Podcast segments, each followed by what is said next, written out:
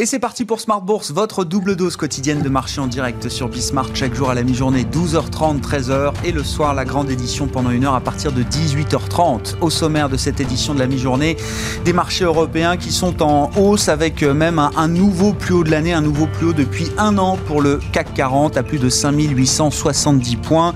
Des marchés qui progressent entre 0,5 et 1% à mi-séance en Europe. Vous aurez le résumé complet dans un instant avec Nicolas Pagnès depuis la salle de marché de Bourse Direct Notez la très bonne tenue du secteur automobile aujourd'hui, hein, une des vedettes de ce début d'année 2021. Renault est en tête du CAC et, Stellantis brille également après la première publication pour le nouvel ensemble fusionné. Peugeot, PSA, Peugeot Citroën et Fiat Chrysler, bien sûr, rebaptisé Stellantis depuis euh, quelques temps. Stellantis qui offre des, perspectives intéressantes au, au, marché en termes de rentabilité avec une prévision de marge d'exploitation de 5,5 à 7,5% cette année.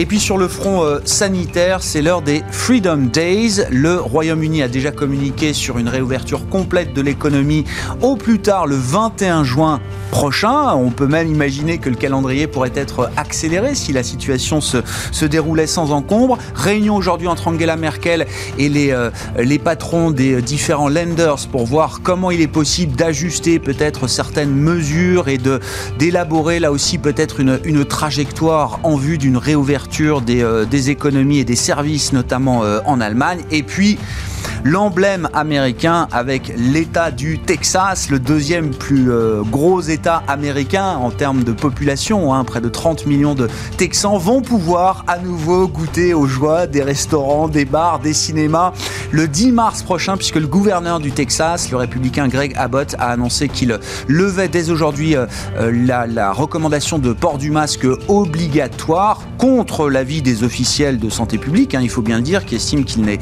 important de ne pas se relâcher dans cette phase jugée encore critique de l'épidémie. Mais le Texas, qui a connu la double peine avec la, pandémie, bien sûr, et puis la récente tempête et le blackout qui a mis à mal encore un peu plus les activités économiques, a très envie de rouvrir. Et donc le 10 mars prochain, tous les business pourront rouvrir à 100% de leur capacité. C'est ce qu'a déclaré le gouverneur de l'État du Texas hier soir.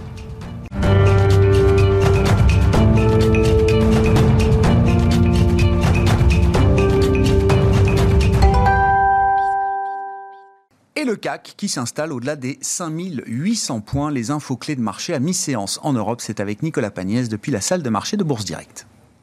La tendance est toujours à la hausse à la mi-journée sur le CAC 40, euh, une tendance portée par l'accalmie du côté des rendements obligataires mais renforcée euh, par les perspectives du plan de relance aux États-Unis ainsi que par euh, l'accélération des vaccinations.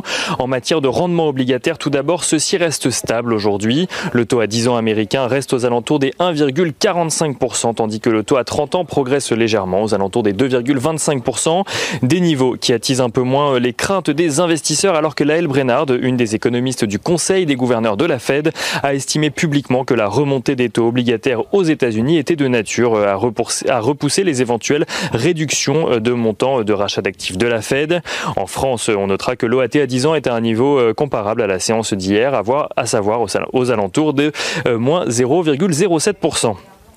Les investisseurs qui suivent également les discussions en cours en matière de plan de relance après le vote de la Chambre des représentants. Le projet est actuellement devant le Sénat.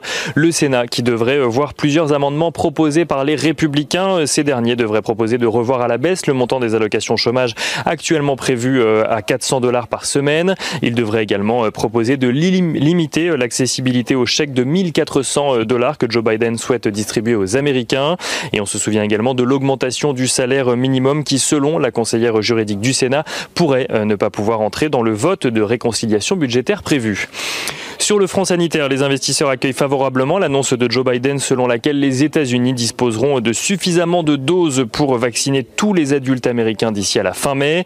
En France, les vaccinations devraient normalement s'intensifier également alors que le pays va recevoir 10 millions de doses supplémentaires au mois de mars, puis 14 millions de doses supplémentaires au mois d'avril. Du côté des statistiques à présent, euh, le secteur des, les secteurs pardon, des services continuent de reculer au mois de février dans les principales économies de la zone euro. Pour l'ensemble de la zone euro. Euh, celui-ci progresse cependant légèrement, porté euh, par des euh, contractions moins fortes que prévues dans des pays comme l'Espagne ou encore l'Italie, tandis que le secteur des services continue à reculer en France et en Allemagne. Cumulé avec l'activité euh, manufacturière, l'indice PMI composite ressort en progression de 1 point au mois de février en zone euro à 48,8 points, tandis que l'activité du secteur privé recule légèrement en France à 47 points contre 47,7 un mois plus tôt. L'Allemagne réussit de son côté à afficher une légère progression de 0,3 points. Du côté des valeurs à suivre à présent à la Bourse de Paris, euh, Stellantis, issu de la fusion de Peugeot et Fiat Chrysler, euh, annonce viser une marge opérationnelle ajustée entre 5,5 et 7,5% pour 2021. Une projection dans l'hypothèse où il n'y aurait pas de nouveaux confinements importants liés au coronavirus. Dans le détail, Peugeot et Fiat Chrysler dépassent leurs objectifs euh, malgré une année en net recul. Le bénéfice opérationnel de Peugeot recule d'un peu plus de 40%, tandis que celui de Fiat Chrysler recule, lui, d'un peu moins de 60%. Stellantis qui se félicite cependant de sa solidité financière et versera cette année un dividende de 0,32 euros par action. Dans son sillage, Renault progresse et prend la tête du CAC 40 à la mi-journée. On notera également que Eramet voit son principal actionnaire, la famille Duval, demander le départ de sa PDG actuelle, Christelle Bory. Et euh, on notera également que Schneider Electric annonce avoir signé un protocole d'accord pour un investissement minoritaire stratégique de 30% dans la société Uplight. Uplight, un éditeur de solutions SaaS dans le domaine électrique. Et on finit ce point à la mi-journée avec le pétrole qui oscille entre les 63 et les 64 dollars alors que les membres de l'OPEP discutent actuellement euh, d'une éventuelle augmentation de la production euh, au mois d'avril. Nicolas Pagnès en fil rouge avec nous tout au long de la journée sur Bismart depuis la salle de marché de Bourse Direct.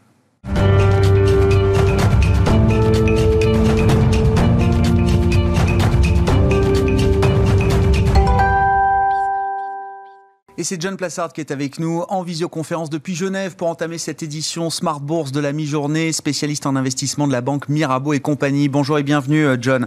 Merci beaucoup d'être euh, d'être avec nous. Message très fort envoyé par le gouverneur du Texas, Greg Abbott, hier soir. Le Texas, un des États emblèmes des États-Unis, près de 30 millions d'habitants. Le Texas va donc rouvrir toutes ses activités à 100% le 10 mars prochain. C'est un symbole fort, euh, John.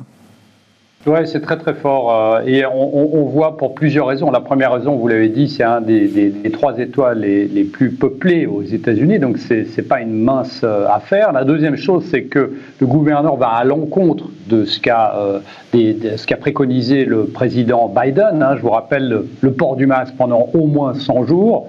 Et après, ben, on, voit que cette réouverture immédiate le 10 mars eh bien, devrait être un signe pour d'autres États. Alors maintenant, ce qu'il faut faire attention, quand même, Grégoire est rappelé, c'est qu'on a plusieurs entreprises, des grandes entreprises hein, comme Target et d'autres entreprises informatiques qui sont au Texas qui ont dit qu'elles laisseraient les masques à leur, euh, à leur, euh, aux personnes qui travaillent dans leurs usines notamment pour respecter ce que voudrait le gouvernement euh, américain. Et puis, dernière chose, et vous l'avez dit en préambule, Grégoire, c'est qu'il faut se souvenir que le Texas a, connu une tempête de froid extrême ces dernières semaines qui a mis à mal aussi l'économie texane. Donc qu'est-ce que ça veut dire? Ça veut dire qu'aujourd'hui, il y a un pari qui est fait non pas sur euh, la, question sanitaire, mais plutôt sur le redémarrage de l'économie, puisque cette économie a été frappée, comme je l'ai dit, par le froid, mais évidemment aussi par les restrictions liées au coronavirus. Mais le message est très fort, effectivement, Grégoire. Bon, Peut-être que ça va trop vite. En tout cas, il faut noter quand même que globalement, le calendrier de vaccination aux États-Unis va beaucoup plus vite que prévu, puisque euh, Joe Biden euh, estime que tous les adultes américains auront accès au vaccin d'ici la fin du mois de mai. C'est deux mois plus vite que ce qu'on imaginait précédemment, euh, John. Là aussi, on va bah, avoir des dates de réouverture. C'est pour ça que l'exemple du Texas est intéressant, mais on va avoir sans doute des dates de réouverture un peu plus précises très rapidement pour d'autres États américains. Tout à fait, exactement. C'est le signal qui est donné. Euh, il faut voir que ce qui est en train de se passer euh, aux États-Unis est absolument absolument extraordinaire, mais c'est dans, euh, dans deux mois. Hein. donc on imagine que dans deux mois, tout le monde sera vacciné aux États-Unis, en tout cas les adultes. On a vu qu'en Grande-Bretagne, que euh, pays qui avait été moqué euh, de la part des médias européens, ben, on est aussi dans cette dynamique extrêmement forte.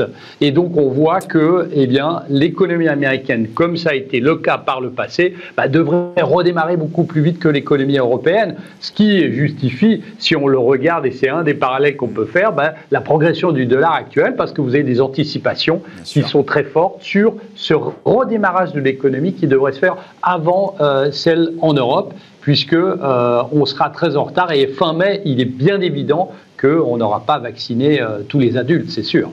Bon, c'est intéressant de noter, vous parliez du dollar, le, raffermissement du dollar qui n'empêche pas la hausse des matières premières. Ça, c'est intéressant, euh, John. Hein. Ça veut dire qu'il y a quand même un, truc très fort qui se passe derrière la, progression des matières premières.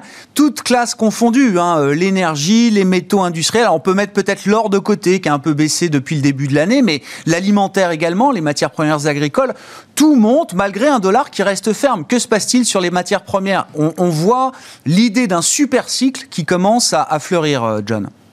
Ah oui, exactement. Vous l'avez dit, euh, Grégoire. Tout le monde parle du super cycle. Hein. Tout le monde parle du super cycle en euh, argumentant que c'est parce que le prix du baril monte. Vous l'avez dit, il y a plein de matières premières qui montent parce qu'il y a une forte demande. Mais il faut faire attention à ce, à ce terme super cycle parce qu'il faut rappeler que depuis le début des années 1900, il y a eu quatre super cycles.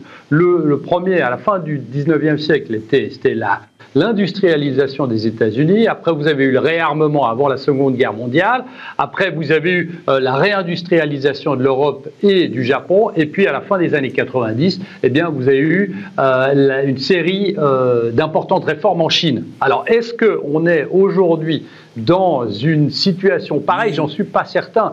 Il euh, faut pas oublier que les supercycles durent normalement entre 10 et 20 ans, voire plus. Et euh, aujourd'hui, donc qu'est-ce que ça veut dire? Ça veut dire que si on est à l'entame d'un supercycle, bah, euh, vous pouvez toujours attendre un peu en étant en, voyant venir, je dirais, et en investissant dans cette matière première, dans ces matières premières dont on aura besoin, dont auront besoin les pays. Et aujourd'hui, on n'en est pas certain. La seule chose qu'on peut dire, c'est que si on compare au dernier cycle, donc c'est ce que je disais, euh, bah, les, réformes en Chine, eh bien, on peut voir que ce super cycle serait alimenté par les demandes de plusieurs pays, c'est-à-dire la poursuite des réformes en Chine, eh bien, le plan de relance euh, mm. en Europe, hein, les 750 milliards de dollars, d'euros, pardon, et aux États-Unis, une série de mesures, dont les 1900 milliards de dollars de Joe, que propose Joe Biden, et après, potentiellement, une réforme de l'infrastructure. Donc, potentiellement, c'est là, mais il faut faire très attention à ce titre, euh, Grégoire, parce que je le vois euh, noté dans tous les journaux, et on confond super cycle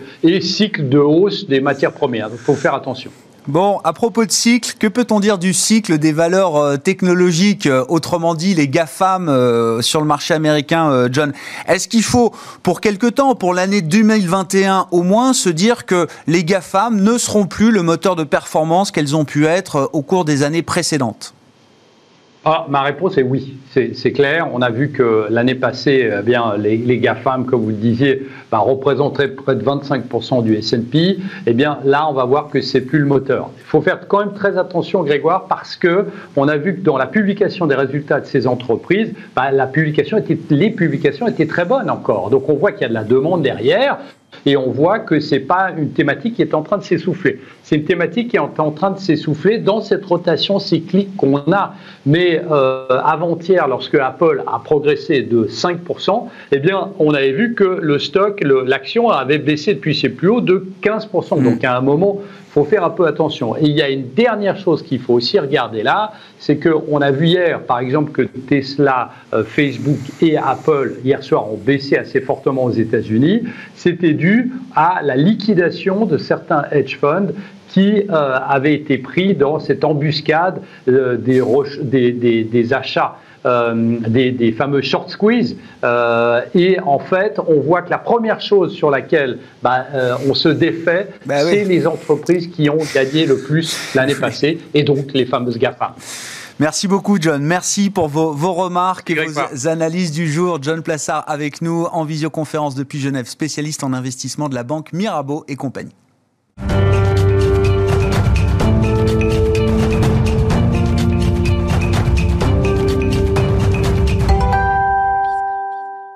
Et poursuivons cette discussion de marché sur le thème américain avec Eric Lafrenière qui est à mes côtés en plateau, gérant action américaine chez Richelieu Gestion. Bonjour et bienvenue euh, Eric. Bonjour. il y a plein d'angles d'entrée possibles pour évoquer la situation américaine. Je, veux qu'on parle des taux euh, évidemment parce que c'est vrai que le, mouvement de taux qu'on a vu en fin de semaine dernière, qui s'est calmé depuis, je le, je le rappelle, euh, a quand même marqué les, les esprits.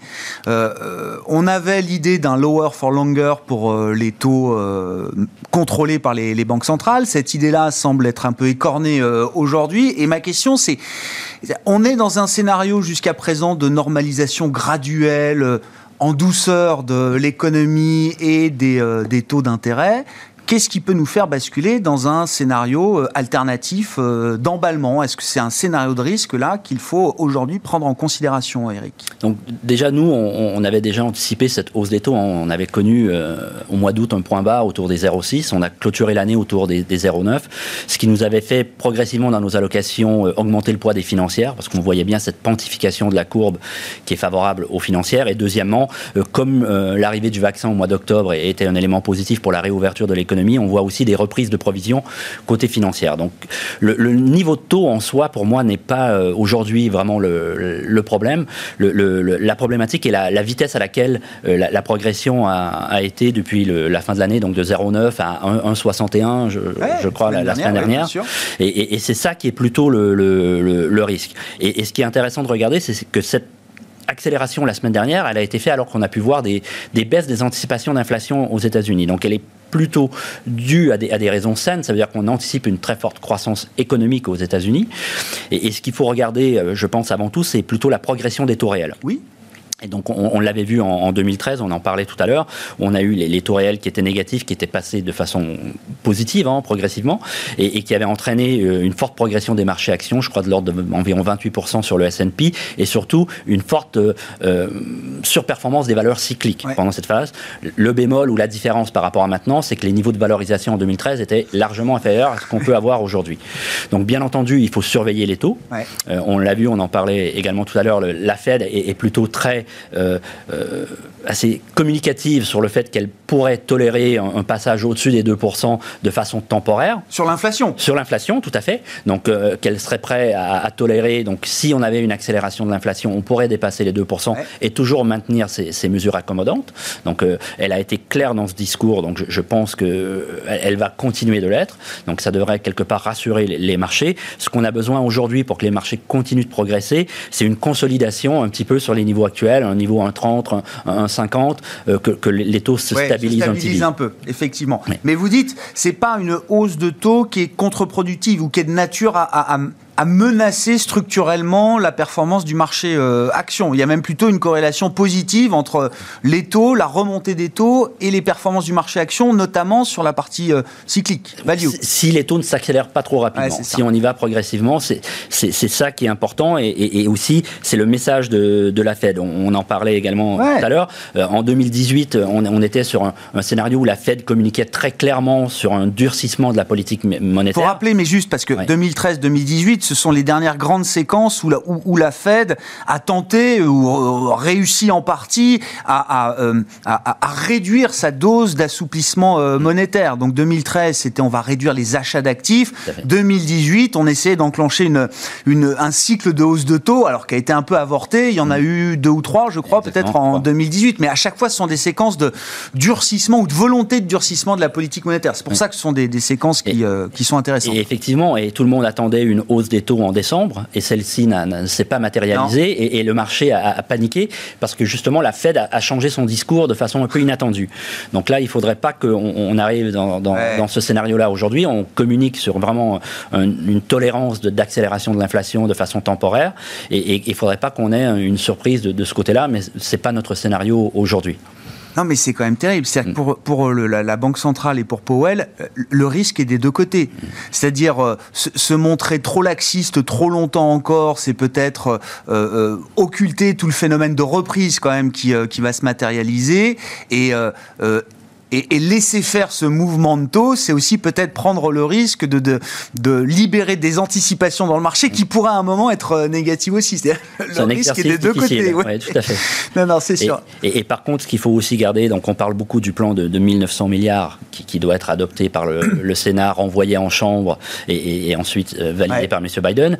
Mais ce sont quand même des effets temporaires ça va durer euh, quelques semestres, mais ce n'est pas durablement que ça va mm. avoir un impact sur, sur la croissance américaine. Ensuite, bien entendu, notre collègue en, parlait tout à l'heure, sur un plan d'infrastructure, ça sera le, prochain élément de, de, de, je pense, de relance aux États-Unis. C'est important pour créer de l'emploi et redynamiser les routes, les aéroports, les infrastructures au, sens large. On n'a pas eu de grands, grands plans depuis Eisenhower aux, États-Unis. C'est important euh, de, continuer et, de, passer ensuite à cet élément. Et, vous dites, parce qu'on n'a pas eu de grand plan d'infrastructure depuis Eisenhower et que tous les derniers présidents en ont parlé euh, sans jamais l'avoir fait, est-ce que ça nous dit qu'il y a plus de chances que ce plan soit fait euh, aujourd'hui sous le mandat Biden ou est-ce qu'au contraire c'est une histoire qui pourrait se répéter à nouveau avec euh, l'administration euh, en place aujourd'hui? Les conditions sont un, peu idéales aujourd'hui pour, pour, mm. procéder à, ce plan et, ensuite il y, a, vraiment, pour pouvoir retourner au plein emploi, il va falloir avoir ce type de mesures. Là, les mesures que l'on met en place aujourd'hui, c'est pour permettre aux consommateurs américains de tenir jusqu'à l'ouverture. Une fois qu'on va réouvrir l'économie, pour redémarrer la croissance et et, réduire le, chômage, il va falloir un, plan vraiment de dépenses domestiques euh, aux États-Unis. Une fois qu'on a dit ça, Eric, tout le monde était baissier dollar en début d'année. Mm. J'entendais même, alors on parlait de super cycle de matières premières, j'entendais même super cycle de baisse du dollar, euh, dédollarisation du monde. Bon, force est de constater qu'à ce stade, le dollar n'a pas tant baissé que ça euh, contre l'euro et contre un certain nombre de devises également. depuis le, début de l'année, contre l'euro, on doit être en, hausse d'environ 60 sur, sur, le dollar. Le, débat est, vraiment ouvert et, on sait que les marchés actions sont difficiles à prédire. La devise l'est encore plus. C'est pire. Euh, on, voit qu'on va avoir une croissance a priori relativement forte aux États-Unis, peut-être dès le, Q2 et, certainement sur le S2 aux États-Unis. Donc c'est un élément favorable au dollar. Euh, à côté de ça, on va avoir des déficits qui vont se creuser on a un fiscal cliff qui va arriver en 2022, donc ce sont des, éléments importants à, tenir en compte. Mais effectivement, on voit de plus en plus de, scénarios s'inverser. On avait des fins d'année 1,25, 1,30 et maintenant on revoit du 1,20, 1,15 dans, dans les analyses. Euh, nous, euh, chez Richelieu, on est légèrement baissier, voire stable sur le, dollar. Euh, c'est un peu notre scénario aujourd'hui sur le, dollar. Bon, dollar, effectivement, qui, qui, a plutôt eu tendance à se raffermir depuis le début de l'année face à un ensemble de devises et notamment face, face à l'euro. Sur les marchés actions, euh, qu'est-ce qui vous intéresse aujourd'hui euh, Eric, vous le disiez déjà d'un mot, euh, mais on peut peut-être prolonger un peu la, discussion. Les, financières, c'est quelque chose que vous avez mis en place dans les portefeuilles dès l'annonce des vaccins et de l'efficacité des vaccins en fin d'année dernière avec ce mouvement de taux qui commençait On, avait commencé un, petit peu avant, parce qu'on était, on était largement sous-pondéré, donc on avait commencé au mois de mai à, mettre un orteil dans, le secteur, un petit peu en septembre, mais on a vraiment accéléré au, au mois d'octobre. Aujourd'hui, on a à peu près 5-6% de plus de financières que notre indice, hein, qui, est, le S&P, euh, le stock 500 USA, mais qui est, similaire au, S&P. Donc on, a et on a fortement donc euh, augmenté le poids en favorisant par contre vraiment des banques exposées au crédit euh, aux États-Unis. On, en parlait, euh, Capital One, qui, est une banque qu'on aime bien, et, aussi euh, Santander Consumer USA, qui, qui, a une histoire aussi dont Santander détient 80%, et, il y aurait vraiment un intérêt pour eux d'aller chercher les 20% restants. Il y avait des, problématiques liées à la Fed. Une a été levée récemment, donc de pouvoir, pour Santander, de pouvoir intégrer complètement la, la banque dans son bilan au niveau de ses ratios serait un élément assez favorable. Donc, je pense que c'est quelque chose qui risque d'arriver avec, le temps. Mais c'est intéressant. C'est pas les banques de Wall Street qui vous intéressent. C'est les banques de. on en a aussi. on en a aussi. Ouais, je comprends, mais c'est quand même l'idée de, l'activité réelle. Oui, l'activité réelle du consommateur. Euh, on, on, joue cette ouverture et cette demande de crédit et surtout ces reprises de provisions de, ces banques. Bon, au-delà du secteur financier, quels sont les, les, les les dossiers euh, concrètement qui vous intéressent pour jouer cette idée de la rouverture, là aussi on le signalait, mais les États-Unis vont peut-être rouvrir deux mois plus tôt que prévu, euh, ce qui est quand même considérable. Hein. Enfin, je veux dire, une fois que l'économie américaine sera pleinement rouverte, alors avec euh, des, États effectivement qui géreront peut-être les situations de manière différente, ce sera quand même un paysage considérablement dégagé d'une certaine manière. Tout à fait. Donc le, fonds que je gère a une poche cœur qui est basée sur les sociétés qui ont une capacité à croître le dividende dans le temps Donc ça, c'est l'approche cœur. Et ensuite, on est multithématique. Donc l'année dernière, effectivement, on était très digital, très changement de mode de consommation. Aujourd'hui, donc, on joue cette quantification de la courbe, la réouverture de l'économie, donc via les financières, mais aussi via des sociétés qu'on avait entrées en portefeuille avec l'arrivée du vaccin, style Cineplex, qui est le, le Canadien comparable à Kinépolis, hein, euh, à l'exception qu'ils détiennent pas nécessairement les murs, sur lesquels on a eu des, événements positifs. On a eu une, renégociation des covenants, on a eu une émission obligataire qui s'est plutôt bien passée. Donc, on anticipe cette réouverture du cinéma. Et, même si on a la montée en puissance du streaming et tout ça, on, pense qu'il y a quand même encore une, volonté du consommateur de sortir, d'aller d'aller avoir l'expérience du cinéma sur grand écran. C'est un point clé, ça reste vrai. Ça. Les, schémas de consommation de demain seront-ils euh, encore euh, identiques à, à, ceux, à ceux d'avant. J'ai en tête aussi ce que disait le patron d'Abbé InBev sur la bière. Rien à voir avec les cinémas, quoique, je sais pas, on peut peut-être consommer dans certains cinémas aux États-Unis de la bière, si je dis pas de bêtises. Et, du vin même au Canada. Mais il disait, euh, les, les, les, euh, les, buveurs de bière ont acheté leur bière euh, en ligne mm. et l'ont consommée à la maison. Et il est convaincu, le patron d'Abbé InBev, plus grand brasseur mondial, que une partie de ce schéma de consommation perdurera euh, à l'avenir.